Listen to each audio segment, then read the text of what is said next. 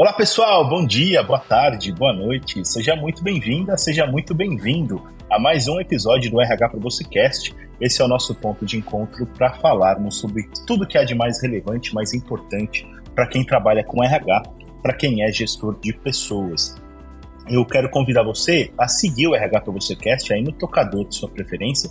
Se você estiver ouvindo a gente no Spotify, no Deezer, no Google Podcasts, no Apple Podcasts, Podcasts, perdão, no SoundCloud, onde quer que você esteja ouvindo a gente, fica a dica para você seguir ou se inscrever no podcast, porque aí sempre que tiver episódio novo publicado, a gente aparece na página inicial do Spotify ou do tocador de sua preferência. Mas você já sabe, a gente tem esse encontro marcado toda segunda-feira, bem cedinho, entre 5 e 6 da manhã. Tem episódio novo publicado aí nos tocadores, que é justamente para a gente começar a semana super bem, beleza? Bom, é, o nosso podcast de hoje tem um tema assim um tanto quanto ousado, ou pelo menos ele é bem ambicioso. É, o guia definitivo para transformar a cultura da sua empresa. Ou pelo menos, se não é esse tema que você está lendo aí no tocador, esse foi o tema que, que a gente colocou aqui na pauta e tal para pensarmos sobre perguntas e pensarmos sobre quem poderia guiar a gente por essa jornada então, para a gente começar logo esse bate-papo, apresento o André Souza. O André é especialista em gestão de pessoas, ele é fundador da Futuro SA e eu agradeço imensamente pela sua participação, viu, André?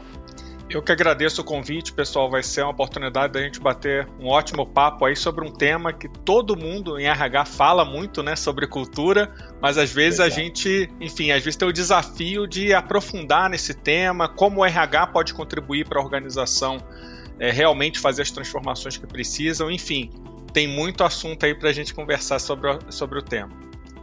Fantástico, André. E é, acho que é justamente isso, né? A gente tem a percepção de que quando a gente fala de cultura, o tema fica muito etéreo, né? A gente fala muito de, sobre coisas intangíveis, digamos assim, mas é legal que a gente tenha a proposta de materializar tudo isso né, Gabi? Já apresento aqui também a Gabriela Ferigato, editora do RH para você, que está aqui com a gente para participar do episódio de hoje. É verdade, Dan. Bom, primeiramente, obrigada pelo convite. Prazer, André. Seja bem-vindo aqui ao nosso podcast. A gente fala muito, muito, muito sobre cultura. Às vezes a gente fica ali no campo das ideias, então é sempre bom a gente tentar, né, pela sua experiência, pela sua bagagem, trazer para a realidade e para né, como aplicar na, no dia a dia e na prática. Acho que é importante a gente trazer aqui para os nossas para os campos da o campo prático também. Exato. É isso aí. Vamos bora para o nosso bate-papo.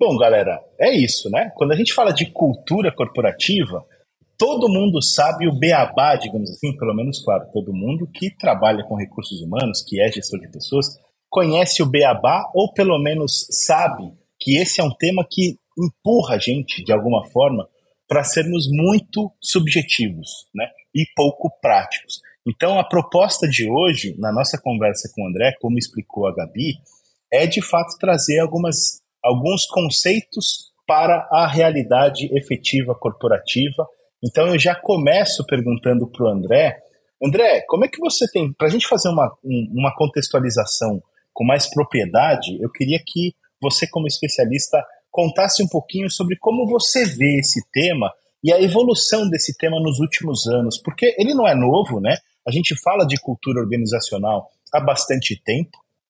Eu trabalho com conteúdo diretamente voltado para RH há pelo menos 15 anos, e falo disso pelo menos há 15, há 15 anos, mas percebo que houve grandes transformações nos motivos que nos levam a falar sobre cultura. E aí eu queria que você contextualizasse, é, fizesse esse, esse, essa explanação desse background para a gente, para a gente começar a nossa conversa.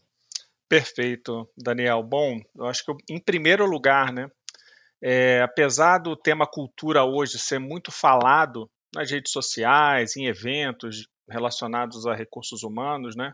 Eu voltando um pouco até na minha história profissional, eu atuei como executivo de RH por muitos anos, né? Por mais de 20 anos. É, a gente vê que apesar de ser falado há 20 anos, não era com a força que a gente tem hoje, ou a presença que a gente tem hoje, né, do tema cultura. E se a gente olhar um horizonte de tempo aí, 15, 20 anos, que não deu tempo, talvez, para as organizações e para as pessoas né, terem ali uma profundidade sobre o tema e colocar isso de forma prática. Tanto que, assim, não tem assim muitos cursos, não tem muitos livros, não tem muito, muita informação prática de como você sair de um ponto A, de uma forma como a cultura de uma empresa é hoje, para onde você deseja levar a empresa, uma forma prática, um caminho prático para fazer isso acontecer.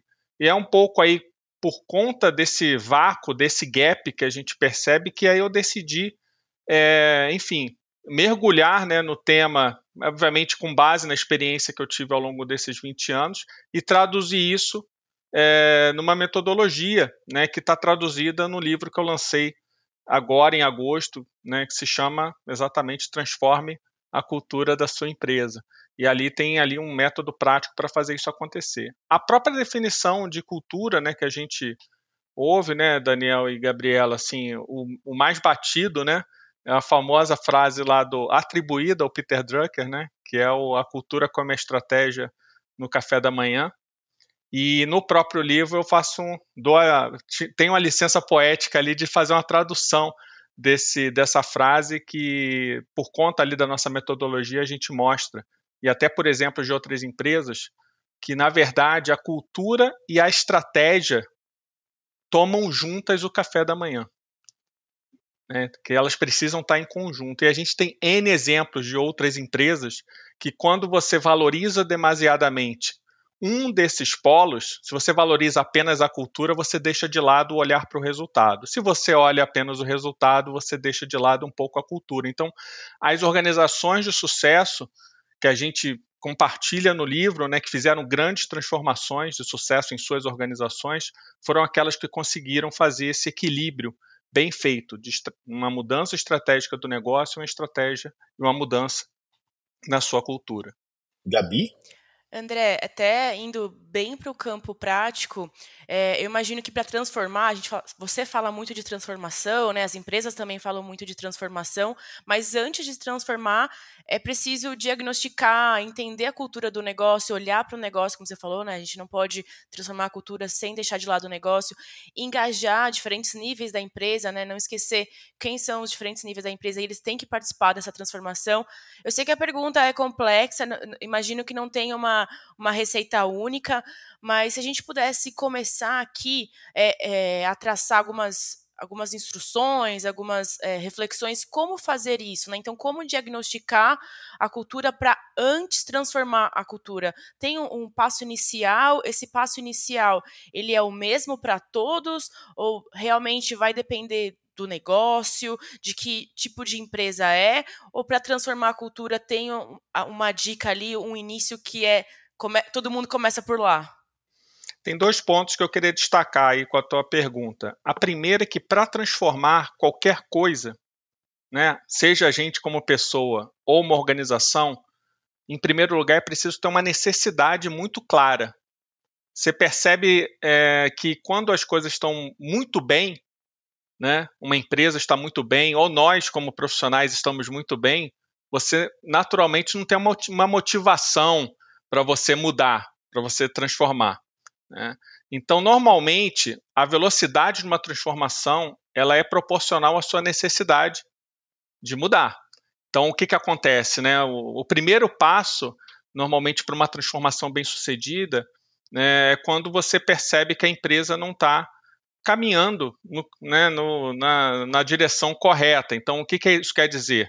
A empresa começa a perceber que ela está perdendo clientes, ela começa a perceber que ela está perdendo talentos, ela começa a perceber que está tendo dificuldade de atrair profissionais, ela começa a perceber que o NPS ali está pífio, que, enfim, seus resultados começam a dar indicadores que ao longo dos trimestres aquilo ali não está dando certo. Então, acho que o primeiro ponto aí precisa ser um motivador que não é nenhum motivador da área de recursos humanos. Ele é um motivador real ali dos diretores, dos executivos, da liderança da empresa que percebem que alguma coisa está errada. E, obviamente, eles tendem, obviamente por formação, focar apenas na mudança do negócio. Só que, né, nessas experiências que eu tive em diferentes organizações de diferentes mercados, é, qualquer transformação estratégica vai demandar, em maior ou menor escala, uma mudança na forma como as pessoas atuam. Então, um exemplo: se uma empresa é focada só em vender produto e ela começa a criar uma estratégia, não, nós vamos passar a vender soluções e serviços acoplados, pô, muda o perfil do profissional, muda toda a forma da empresa trabalhar, dela se estruturar, etc, etc. Então, é isso que vai gerar ali uma mudança cultural. Então, acho que, em primeiro lugar, esse ponto, né? A empresa começar a perceber o seguinte: aonde eu quero ir, o que, que eu quero, aonde eu quero chegar. Porque se você começa o diagnóstico sem saber qual caminho que você quer, qual destino, você pode fazer o melhor diagnóstico do mundo. Mas para que você vai fazer esse diagnóstico? Qual o propósito disso? Então, esse é o primeiro passo, respondendo a tua pergunta, Gabriela. E o segundo ponto que você falou, poxa, André, tem aí uma regra, tem um. Será que tem um método, uma forma de fazer isso acontecer? A gente aqui utiliza com os nossos clientes, né? E também por conta, isso veio ainda quando eu atuava como executivo, e obviamente, depois de 20 anos fazendo isso, você cria um jeito de fazer essa coisa acontecer. A gente utiliza um método que a gente chama de quatro Ds da transformação. Então, o que, que são esses quatro Ds da transformação? O primeiro D é exatamente a etapa de diagnóstico. Né? Com base em tudo isso que está acontecendo, tanto no negócio quanto na forma de atuar, vamos descobrir como é que essa empresa atua. O que, que essa empresa valoriza? O que, que essa empresa reconhece? O que, que ela tolera? É uma definição que a gente utiliza para cultura. Cultura, para a gente, aqui, não é o que é dito, não é o que está escrito. Cultura é o que é realmente valorizado praticado e reconhecido dentro de uma organização. E vou, vou além. Cultura é, em especial, aquilo que é tolerado dentro de uma organização. Porque se eu tolero lideranças tóxicas, se eu é, tolero pessoas que entregam resultado, mas não atuam da forma como a empresa valoriza, aquilo também faz, faz parte da cultura. Então, o primeiro D seria o D do diagnóstico. E aí sim a gente pode ir para o segundo D, que é definir a cultura desejada. Assim, poxa, se eu quero é, chegar nessa estratégia, nesse resultado para o negócio, como eu preciso passar a atuar para fazer isso acontecer? O terceiro elemento, a terceira etapa, é a etapa de desenvolver e escalar a cultura em todos os níveis da organização. E aí, gente, tem uma série de mecanismos que a gente pode fazer isso acontecer. Desde trabalhar com comunicação, desde trabalhar com o time executivo de alguns comportamentos e atitudes que vão se tornar exemplos de, de formas de atuar dentro da empresa, passando em especial pelos processos de RH. Então, eu vou dar um exemplo. Vamos dizer que uma, uma empresa deseja criar uma cultura de inovação dentro da empresa. Então, os processos de RH tem uma relevância gigante nesse processo. Exemplo: será que no meu processo de recrutamento e seleção eu já estou considerando contratar pessoas com comportamentos e o perfil que vai é, injetar inovação dentro da organização? Será que na minha gestão de desempenho eu estou valorizando e reconhecendo profissionais que têm essa característica, esse DNA inovador? Na remuneração, eu estou gerando bonificação para profissionais que estão fazendo isso acontecer. Então, ao longo de toda a jornada do colaborador, a gente pode ter alguns mecanismos para fazer isso acontecer. E a última etapa é como a gente dimensiona e avalia os resultados dessa transformação. Então, quatro etapas, resumindo: diagnóstico da cultura atual, dois, definição da cultura desejada, três, como eu desenvolvo e escalo essa cultura, em todos os níveis da organização. E por último, como eu dimensiono e avalio os resultados dessa jornada. Não é uma receita de bolo, mas ela é adaptável uh, ao mercado, à forma de atuar e à cultura que aquela organização tem. Não, é, André, receita de bolo, simplesmente a gente, a gente tem, imagino que o nosso ouvinte também tenha noção de que não existe até porque é um assunto com um alto grau de complexidade para se, se, se trabalhar, né? E na hora de elaborar a cultura. Agora, é, eu queria te perguntar sobre o papel do RH nisso tudo. Porque a gente tende, a gente aqui, é, que levanta a bandeira o tempo todo do RH e do protagonismo do RH nas organizações, a gente tende a achar que tudo é o RH quem deve fazer. E às vezes o RH fica, fica sobrecarregado, ou até a gente já recebeu, pô, mas vocês acham que tudo passa pelo RH e tal, e nem sempre é assim.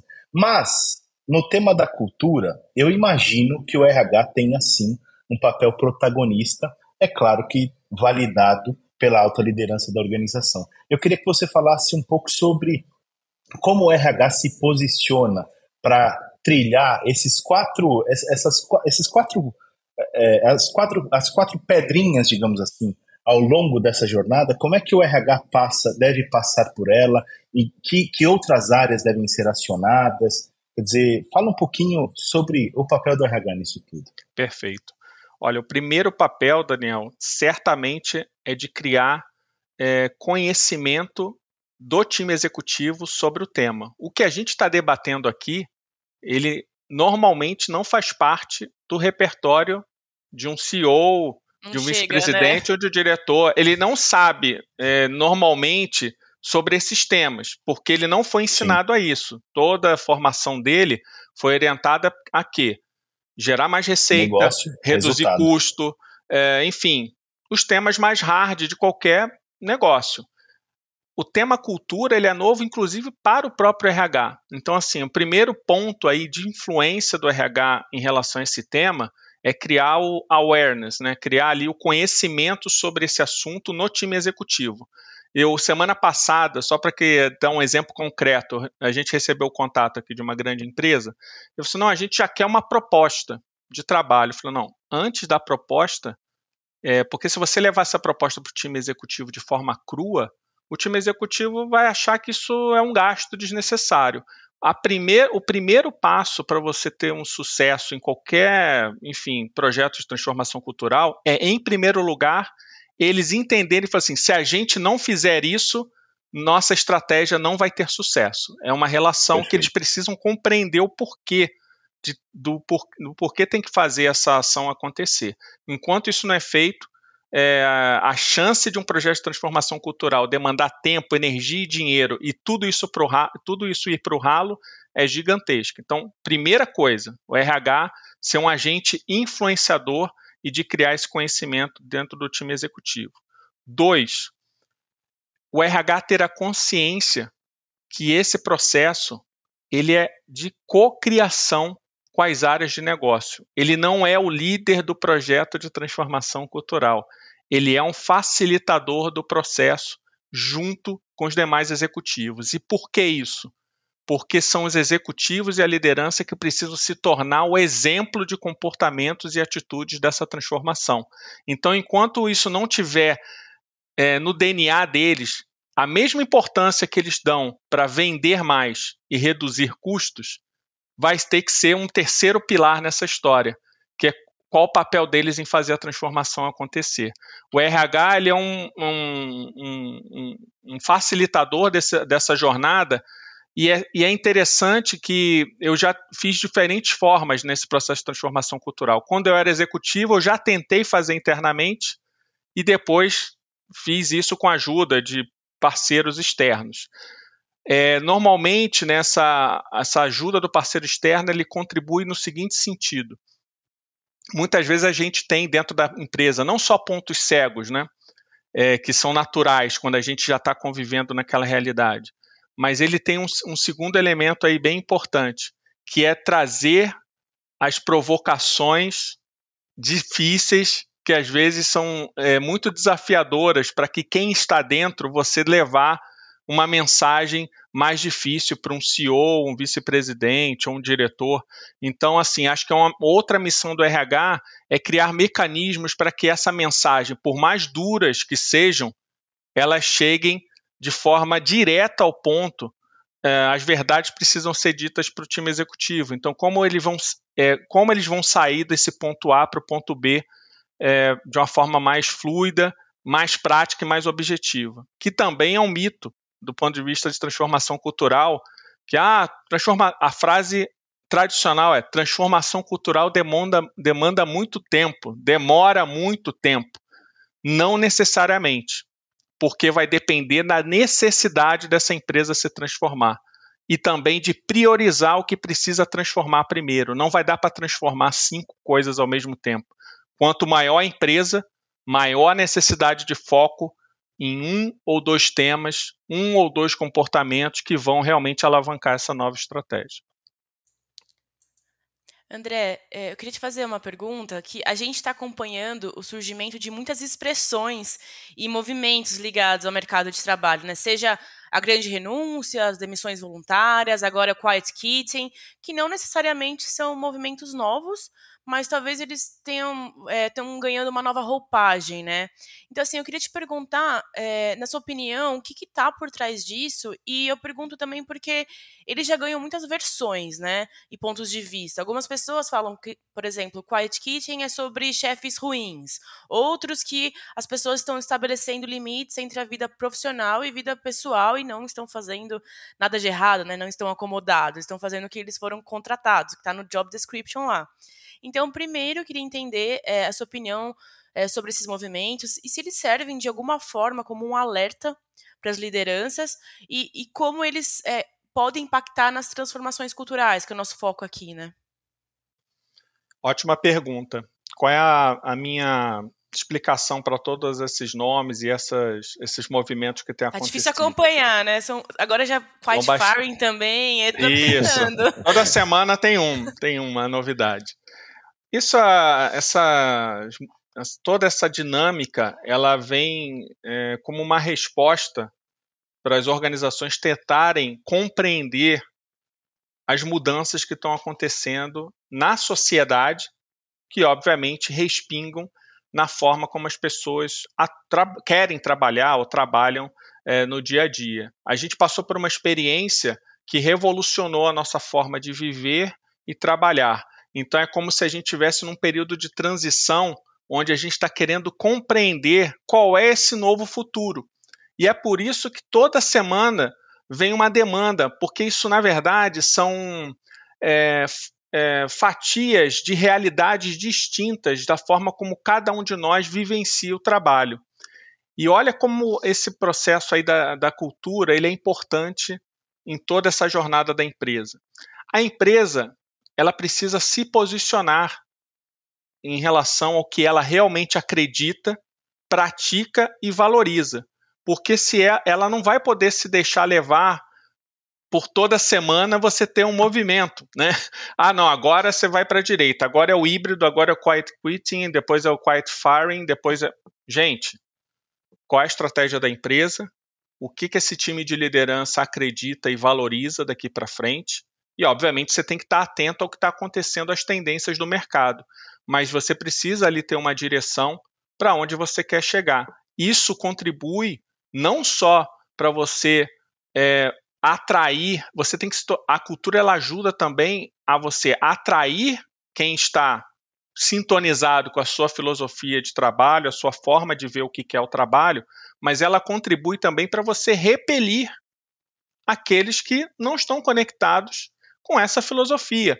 E toda vez que você não tem um posicionamento claro, você vai ter dentro da tua organização uma mescla de pessoas que vão estar super engajadas e você vai ter um grupo que não vai estar engajado. E você vai achar que a culpa é sua, da liderança e tudo mais. Mas muitas vezes é por falta de um, um posicionamento claro. E o que, que vai acontecer? Cada, se eu tenho diferentes posicionamentos, né, dentro ali de um, na organização, vou ter uma liderança ali que atua de uma forma, depois você tem uma outra liderança ali que atua de uma outra forma, você não tem ali uma unidade. Quando a gente pensa, por exemplo, vamos dar um exemplo. Se a gente observar empresas de sucesso, são empresas que têm culturas muito bem definidas e culturas únicas. Por exemplo, a gente sabe diferenciar muito bem qual a diferença de uma cultura, por exemplo, da Apple e uma cultura da Amazon. Por quê? A estratégia do negócio da Apple é o quê? Inovação, design, mínimos detalhes. Qual tipo de profissional que ela precisa atrair? Profissionais com esse perfil, que vão trazer inovação, que gostam desse trabalho de mínimos detalhes, que vão ser cobrados por isso. Se a gente olha a Amazon, qual a estratégia da Amazon? Cara, o menor custo possível para o cliente, é, diferenciação, muita, muita, muitos produtos e rapidez ali na entrega. Então, se você entra até no escritório da Amazon versus um escritório da Apple, né, que custou lá 5 bilhões de dólares para ser criado, eles são expressões do que, que ela acredita. Então, quando eu aplico para uma vaga na Apple, eu sei o que eu vou encontrar. Quando eu aplico para uma vaga na Amazon, eu sei o que eu vou encontrar. Esse é um ponto importante para qualquer empresa. Essa definição clara do que, que você quer, é, enfim, qual tipo de profissional que você atrair, qual tipo de profissional que você quer manter. E esse é um ponto importante que muitas vezes a gente vê as empresas focando demasiadamente em employer branding, por exemplo, de se vender para o mercado e esquecem que esses profissionais que você vai vender a ideia, uma hora vão entrar na empresa. Será que a experiência deles, né, do ponto de vista da cultura da empresa, vai ser aquilo que você está vendendo para fora, né? André, para finalizar, eu queria te perguntar sobre a, a, questão do desenvolvimento de lideranças, né? Eu, eu, gostei muito do que você falou sobre. É, eu acho que, eu acho que é isso, assim, cultura é o que você faz, muito mais do que aquilo que você fala, ou propaga, ou coloca na parede e tudo mais. Eu acho que o dia a dia simplesmente engole tudo aquilo que você diz por aí, digamos assim.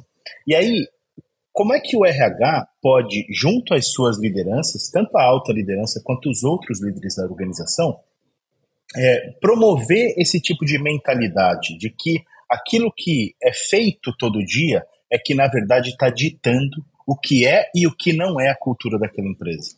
Olha, tem uma forma que o RH pode traduzir isso, né, que a gente falou, que cultura é o que é praticado, o que é valorizado, o que é reconhecido, na, nos seus próprios processos. Então, por exemplo, eu estou contratando pessoas de acordo com aquilo que eu estou, enfim, que eu quero, né, que está lá nas minhas frases, nos meus cultura, valores sim. e tal, com a cultura sim. que eu quero estabelecer, ou eu estou trazendo pessoas por outros fatores.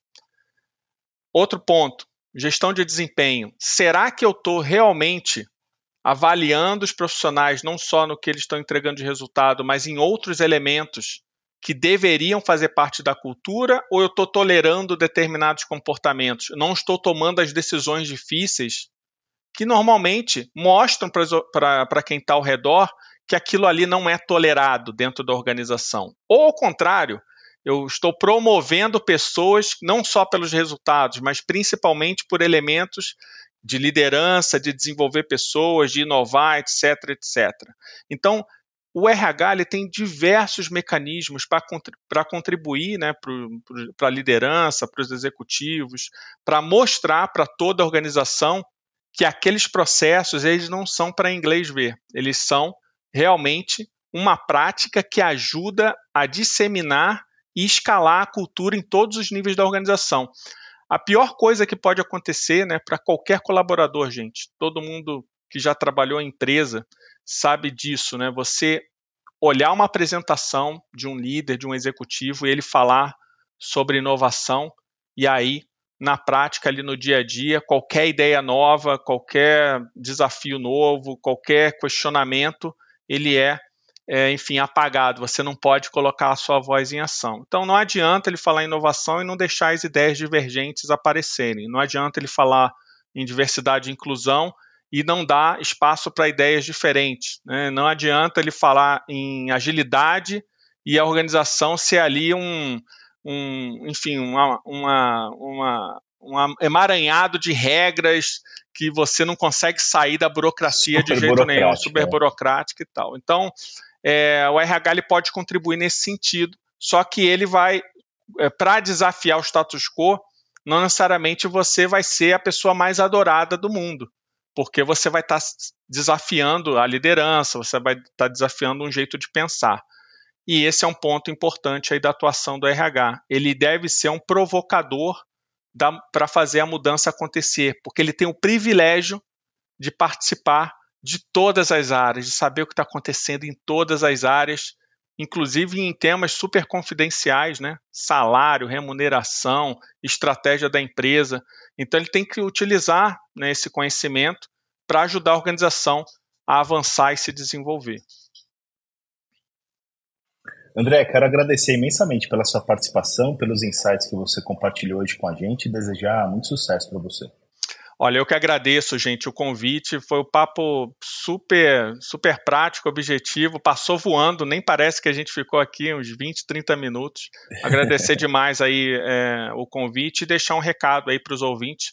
Quem quiser continuar essa conversa através de outros canais, a gente está presente nas redes sociais. Temos o Instagram, Futuro Underline SA.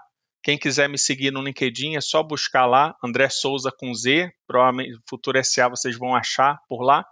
E para quem quiser conhecer mais sobre o livro, né, Transforme a Cultura da Sua Empresa, a gente ele está disponível no nosso site. É só entrar lá no futurosa.com.br que vocês têm todas as informações. Muito obrigado. A gente que agradece. Gabi, obrigado também por ter participado hoje com a gente, viu? Obrigada, Dan. Obrigada, André. Foi um prazer, viu?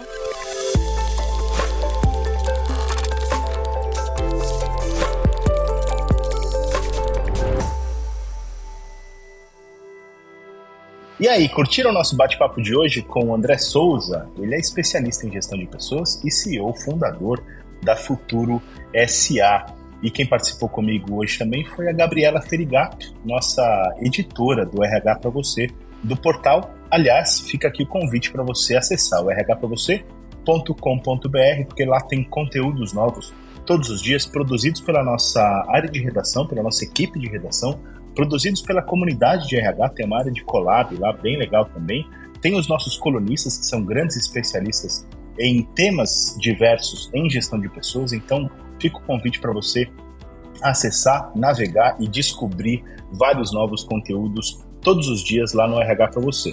Além disso, você pode seguir também o RH para você nas redes sociais. A gente está no Facebook, no Instagram, canal no YouTube e tem um grupo no LinkedIn com mais de 50 mil profissionais de recursos humanos, tanto na company page quanto no grupo do RH para você, trocando ideias e insights todos os dias por lá. Fica o convite para você fazer parte dessa comunidade também, tá bom? Mais uma vez, eu torço para que você tenha gostado do episódio de hoje. A gente se vê no próximo episódio. Até mais. Tchau, tchau.